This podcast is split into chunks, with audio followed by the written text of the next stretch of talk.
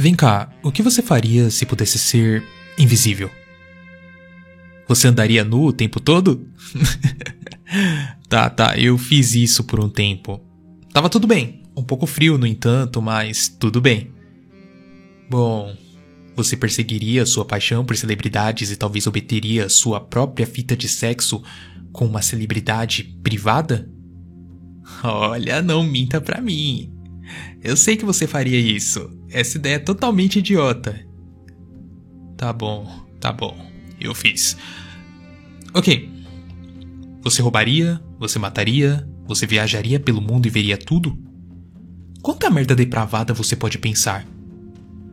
Ou melhor, você usaria o seu poder para o bem em vez do mal? Não venha mentir para mim. Dificilmente você usaria. Bom, eu nasci com o dom da invisibilidade.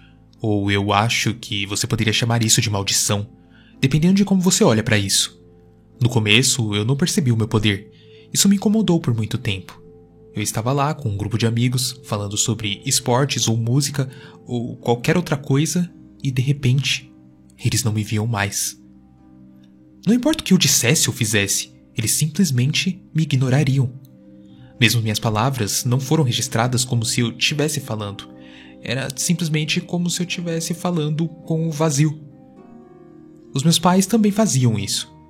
Eu estava no carro com eles ou ao redor da mesa de jantar conversando quando de repente era só como se eu não existisse. Os meus pais falavam sobre o dia deles e quando eu lhes contava algo emocionante que havia acontecido comigo na escola, eles simplesmente me ignoravam. Mas não foi só aí. Na aula eu levantava a mão e os olhos do professor pulavam sobre mim, apenas para pedir a resposta para outra pessoa. Além que as garotas me ignoravam, os caras me ignoravam. Eu não conseguia fazer novos amigos por mais que eu tentasse. Bom, foi difícil. A nossa família ela mudou-se para outra cidade no ano em que comecei o ensino médio, e o problema ficou ainda pior. Os amigos que eu tinha feito quando criança não estavam mais por perto, e eu estava sozinho o tempo todo, foi aí que percebi o que estava acontecendo. Eu estava ficando invisível. Não acontecia o tempo todo, mas acontecia cada vez com mais frequência à medida que envelhecia e me tornava mais tímido e introvertido.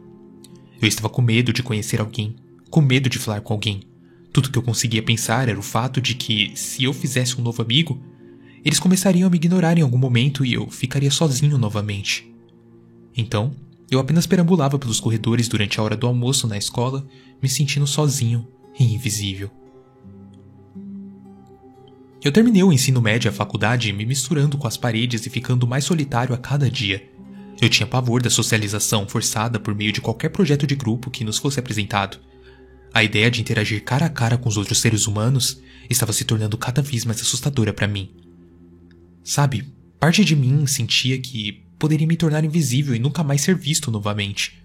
Forçado a vagar pela terra como um fantasma pelo resto dos meus dias. Toda vez que eu desaparecia, eu tinha certeza que eu ia continuar assim para sempre. Mas não é por mal, nunca foi voluntário. Mas tipo, cada vez que desaparecia e tornava visível novamente mais tarde, a coisa ia piorando. A pior parte mesmo era que eu não sabia dizer quando estava acontecendo. Eu sempre podia me ver, não importa o que acontecesse, mas as pessoas não me viam. Depois da faculdade, eu consegui um emprego que não exigia que eu interagisse com ninguém, exceto ocasionalmente com os colegas de trabalho e meu chefe. A maioria das minhas conversas aconteciam por e-mail, e mesmo essas acabavam sendo ignoradas na metade do tempo. Mesmo adulto, Ninguém falava comigo no escritório ou me convidava para beber com a turma depois do trabalho. As reuniões aconteciam sem mim e as pessoas passavam pela minha mesa, tipo, sem nem dar um bom dia ou até mesmo um olá, como se eu realmente não existisse. Mas aí, um tempo atrás, a coisa que eu mais temia finalmente aconteceu. O meu chefe ligou para o meu celular no meio do dia de trabalho. Eu perdi a chamada porque estava no modo vibração. Olhei para baixo para ver a notificação no meu telefone. Eu estava prestes a entrar no seu escritório para falar com ele quando ele saiu e começou a gritar bem alto. Onde está o Jordan? Alguém viu? Toda vez que eu preciso da ajuda dele com algo, ele não tá em lugar nenhum. Ok, ok, ele parecia zangado. Eu levantei a minha mão. Ei, eu tô bem aqui, Sr. Jacob. O que você precisa da minha ajuda? Ninguém me ouviu. Outro colega de trabalho, um homem chamado Brett, que sempre quis saber de mim, levantou-se e começou a reclamar da minha ausência também. Olha, eu não tenho certeza de onde ele tá, senhor. Toda vez que eu olho para sua mesa, ele tá visivelmente ausente. Eu ia te dizer algo, mas. Sabe, eu não gosto de reclamar dos meus colegas de trabalho. Mas sério, isso já tá ficando ridículo. Sr. Jacob balançou a cabeça murmurando baixinho e marchou de volta ao seu escritório. Eu vou ligar só mais uma vez. Se ele não atender dessa vez, eu vou mandar ele embora. Eu corri atrás dele, deixando meu telefone na minha mesa. Senhor, espere! Por favor, eu tô aqui! Ele bateu a porta na minha cara.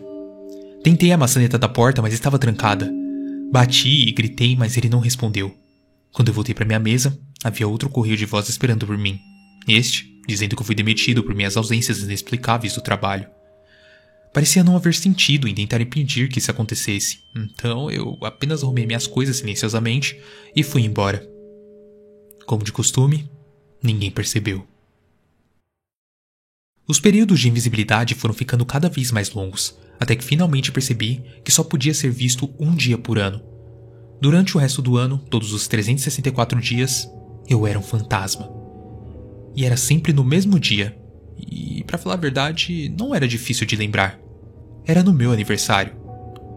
Parando para pensar, fazia sentido. As pessoas me notariam naquele dia e se lembrariam de mim, mesmo que fosse apenas por 24 horas. Eu recebi uma ligação dos meus pais e algumas mensagens no Facebook, mas era só isso. Ainda assim, era bom existir novamente. Mas eu já não tinha mais emprego, então eu tive que começar a ser criativo com maneiras de ganhar dinheiro. Eu ainda precisava pagar minhas contas e comprar mantimentos. Claro, ajudou muito que ninguém pudesse me ver. Isso facilitou muito as partes que eu precisava fazer. Eu lembro até hoje a primeira vez que eu pulei no balcão do banco. Foi totalmente estressante. O meu coração estava acelerado e eu estava apenas esperando que alguém começasse a gritar comigo, ameaçando chamar a polícia mas depois de ter feito isso cerca de 10 vezes, parecia mais ou menos como ir ao, sei lá, supermercado. Eu simplesmente pulava sobre o balcão, pegava uma pilha de notas da gaveta de um caixa, quando eles não estavam prestando atenção, e ia embora.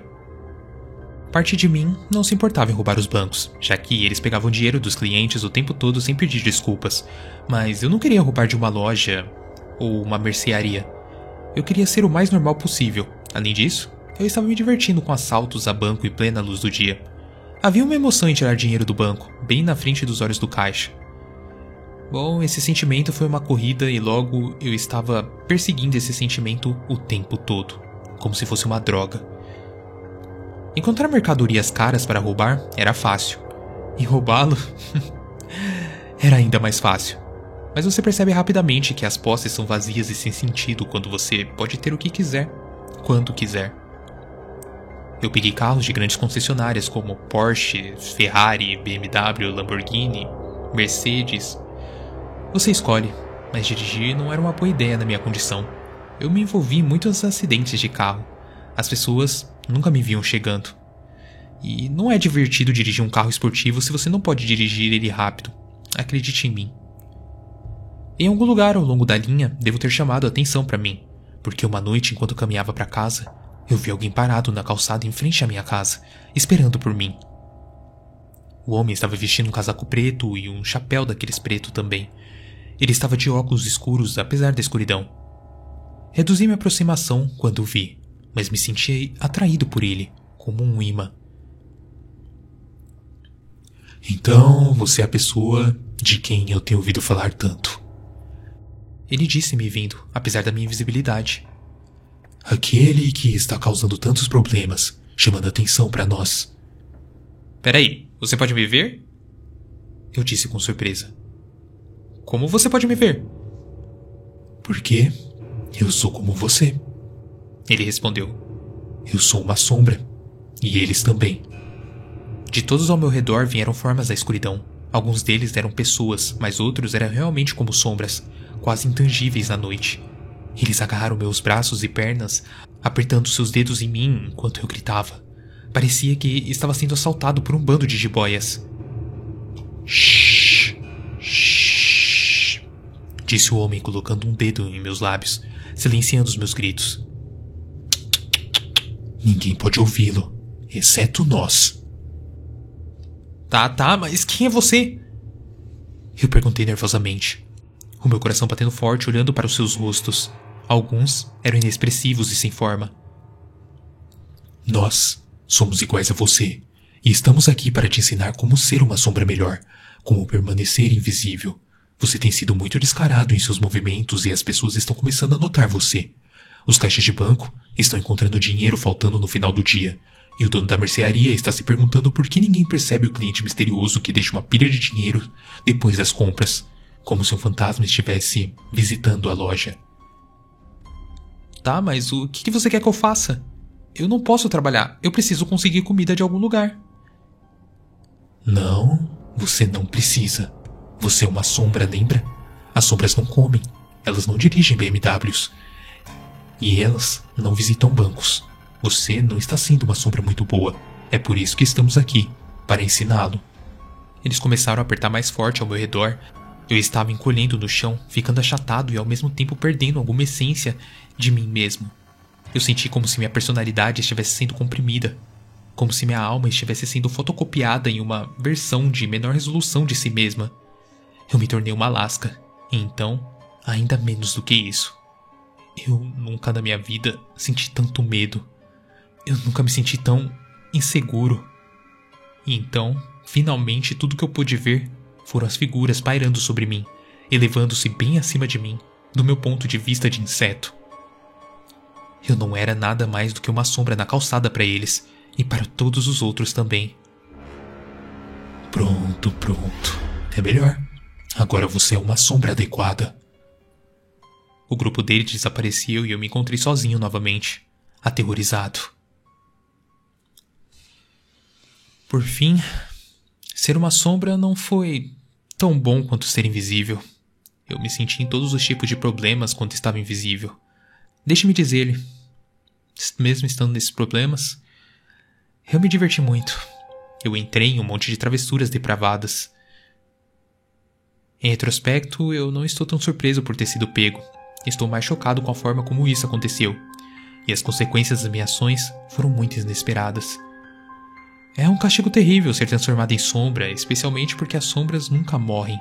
Elas não têm uma vida útil ou nada parecido com uma pessoa normal, ou mesmo com uma pessoa invisível.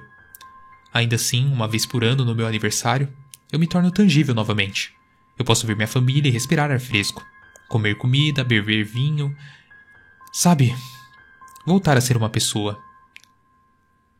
Hoje, e só hoje, eu me vejo aproveitando mais a vida do que acostumava. Eu vou ver os meus pais no meu aniversário esses dias. Eu visito os meus velhos amigos, vou ao parque e digo olá para perfeitos estranhos que estão andando sobre o sol.